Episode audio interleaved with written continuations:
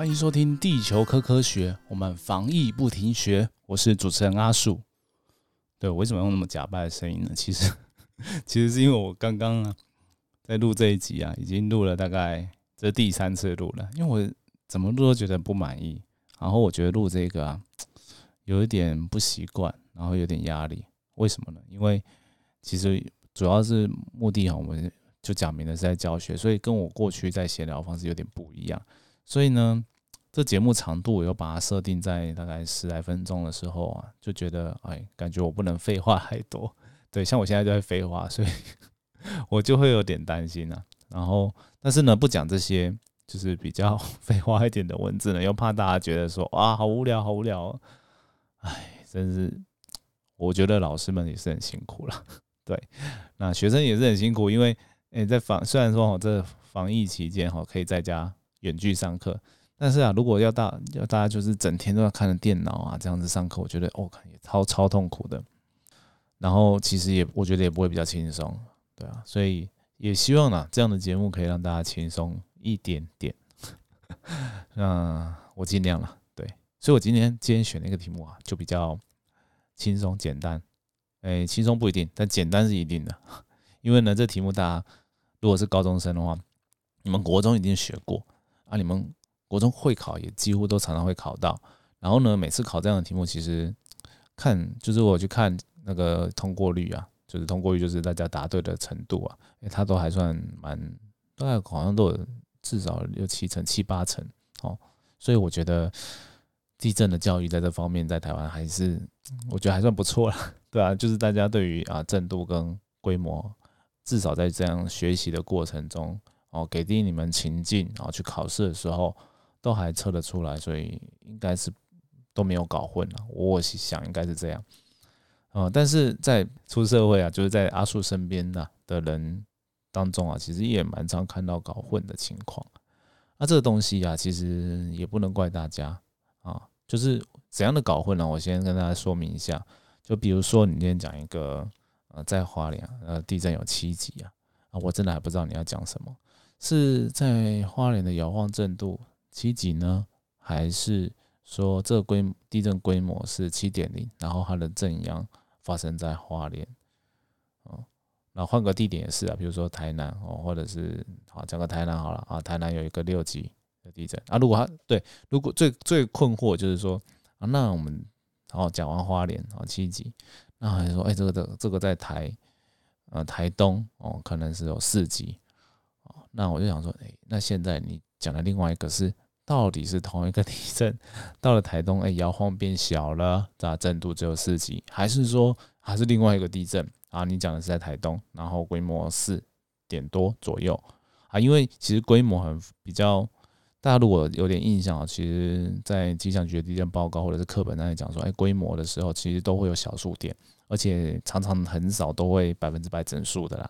可能会有个四点六、四点七、四点八啊，都有。对啊，那所以这两个东西其实我是截然不同的意义。那我相信大家应该都会知都知道了。那我呃在节目的哦底下呢的叫什么资讯栏啊，我也会放一下相关的一些文章啊，大家也可以去看一下。啊，简单的说呢，就是震震度就是摇晃的程度。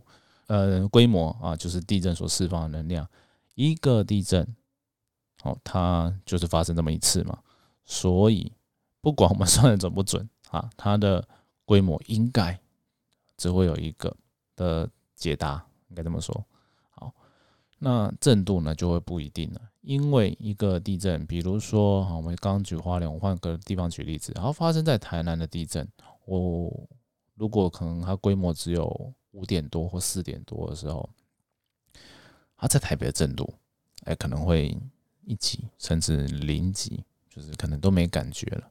但是呢，他在当地哦，可能会有达到四级以上，或者是五弱哦之类的。所以就代表说，我在不同的地方，我们会测到不同的摇晃程度啊，每个人的感受当然也会不一样了。好，所以这个震度这个参数，大概就是这个意义嘛。那规模呢？都会一样，因为它就是地震发生的能量。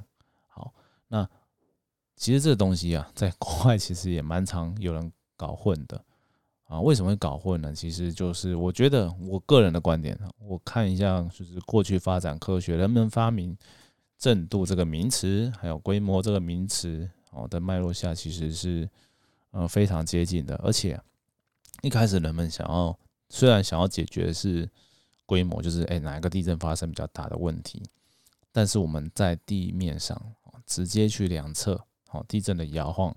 哦，所留下来的资料的时候，其实都怎么样都是得到震度啊，只是在嗯很早很早的以前，为什么没有震度？是后来才发发明出来呢？是因为嗯我们还没有办法系统性的知道地震是什么，然后也不知道它可以这样分啊。那是后来哦，人们发现到说，诶，同一个地震在不同的地方，诶，竟然摇的不太一样大，诶，哦，它会有一定的就是什么离，譬如说离正央越远。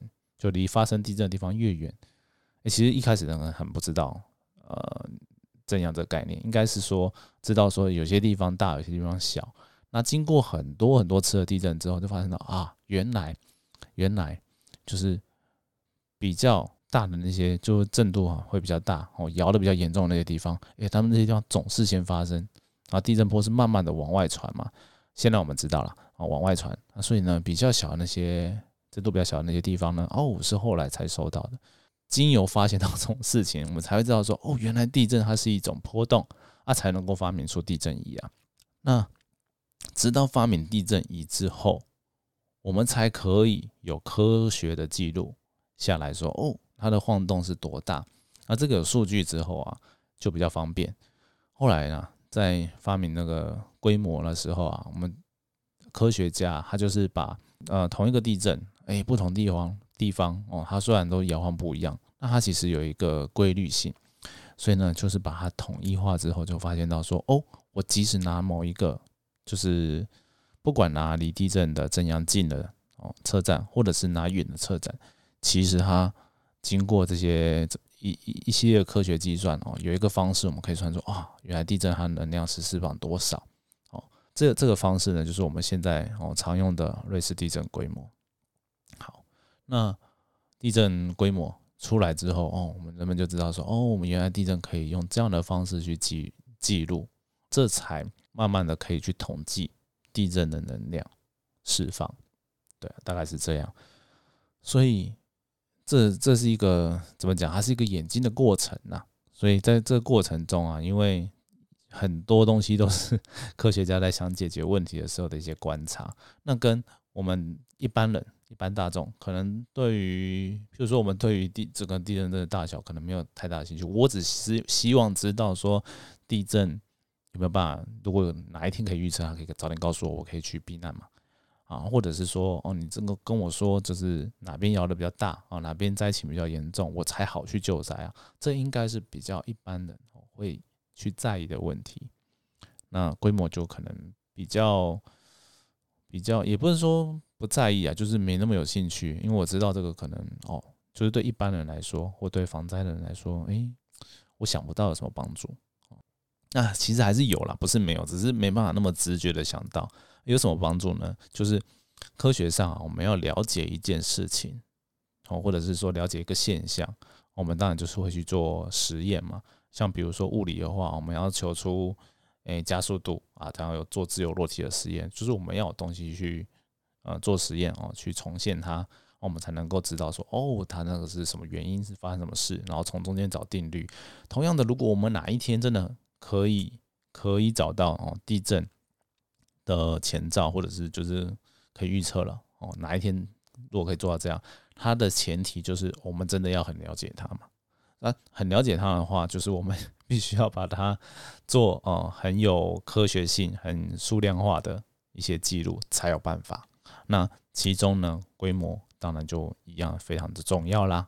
对，就是地震发生在哪边，地震发生有多大，那这就是跟地底下哦的状况有什么样的关联，这些一样都是很重要的。只是对对于我我们对一些外行人来说，就是我们要去理解有点困难，所以可能就不会那么关心。好，我不知道这样讲起来会不会太无聊诶？对啊，真的是不知道。大家，拜托给我一点回馈，跟我说一下啊！如果熊猫聊哦，你都听不下去。哎，等一下，我这这句话应该是要在片头讲。对，啊，没关系啊，反正如果你听到现在的朋友，你觉得你的朋友们 会觉得这个节目很无聊，听不下去的话，拜托啊，跟我说一下啊，为什么？就是也不用说为什么，就跟我说一下啊，这个真的很无聊，我我必须要改进啊，这样就好，我就会想办法，好不好？因为我觉得要大家讲说什么原因或什么什么建议，我觉得有点难。哦，那或许这个方式至少让我知道了，然后知道知道说要去调整去改变。多少应该还是会有帮助了。好，那好了，今天的节目就到这边。好，那我们就下次见喽，拜拜。